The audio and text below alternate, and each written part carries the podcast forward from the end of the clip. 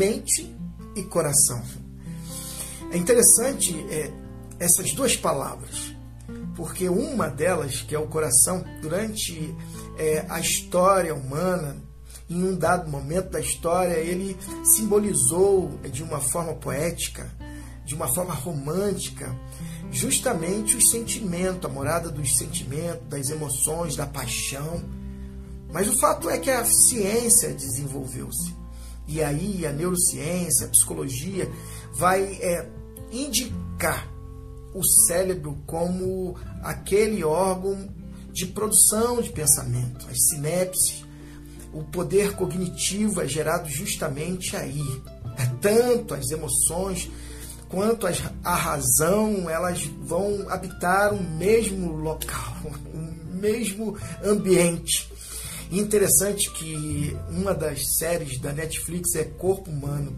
E em um momento da série, eu vou contar aqui o spoiler, eles falam sobre o coração e a construção dele, a, a formação do coração e, um, e se descobriu que na construção, na composição, melhor dizendo, do coração, é, parte dele é, é, também composto de células é, neurais, é, neurônios e que possivelmente esses neurônios é que fazem a conexão com o cérebro. Olha que top, olha que tremendo. Assista, eu assisti e estou gostando muito dessa série.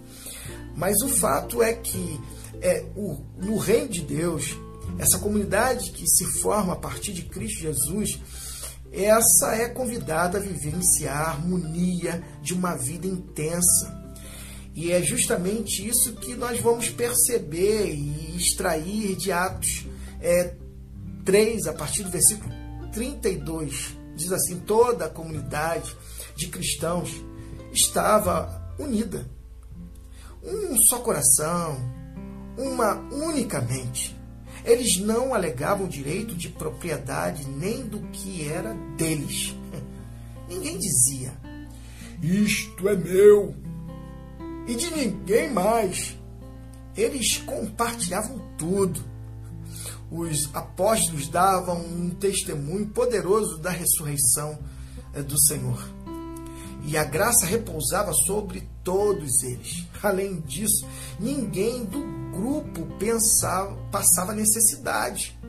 Os que possuíam campos ou casas, ele, elas vendiam essas propriedades e entregavam o dinheiro da venda aos apóstolos como oferta. Os apóstolos, por sua vez, distribuíam essas, esses recursos de acordo com a necessidade de cada um. Que top! Que projeto é que inicia-se ali em Atos Apóstolos. Eles começam a vivenciar a intensidade, uma vida que está em harmonia que está vivenciando a intensidade é, da mente e do coração, da razão e da emoção. Uma comunidade que é, tem a consciência de que é, Deus projetou o homem para não viver só, mas sim em viva, vivenciar comunidade. Pois o homem é um ser é, poli, político, político que é justamente o bem-estar de uma comunidade. Nós somos seres políticos e dentro dessa construção é que é baseado o reino de Deus. É top demais ver a atitude deles em favor dos outros.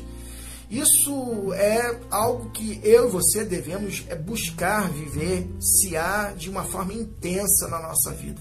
Sabemos que estamos dentro de um contexto em que é, o capitalismo selvagem, em que o ter deve ser a prioridade da nossa vida, sem um propósito, isso é terrível. Mas quando se tem propósito, o ter passa a ser aquilo que Jesus falou em Mateus.